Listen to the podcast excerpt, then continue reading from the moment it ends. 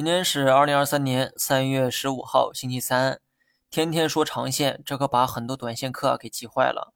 今天我们就来聊一聊短线。根据我的二十日线操盘法，只要大盘在二十日线以下运行，你呢就要减少短线交易的频率，这就是我最想给的建议哈。另外，短线的本质是投机，投机的玩法就是追热点。目前的热点仍是以中字头为主，所以该怎么选，你们自己看着办。毕竟我是不建议去做短线的，但如果要做，你可以参考我上面的建议。最后呢，说一下大盘，三二幺六点的支撑还在，目前需要一点时间来筑底。虽然大盘下方有支撑，但上方同样存在均线的压制。今天小幅调整的姿态，正好体现了上下为难的局面。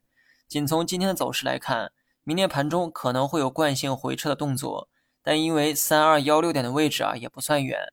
所以回撤的动作啊，要么是盘中的一个行为，要么呢就是一天左右的回调周期。如果把周期放到两天时间，我估计这两天的走势大概率是探底再回升的节奏。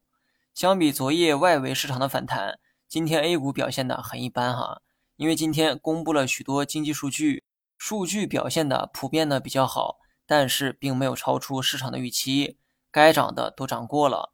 得到数据验证之后，反倒没啥可涨的。所以呢，早盘冲高之后一路下行。现在市场更关注的反倒是漂亮国三月份的加息动作。个人觉得这次加息要么是符合预期，要么是好于预期。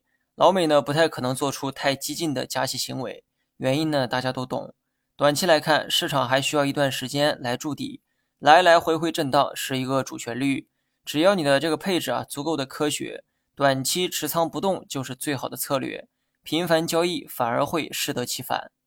好了，以上全部内容，下期同一时间再见。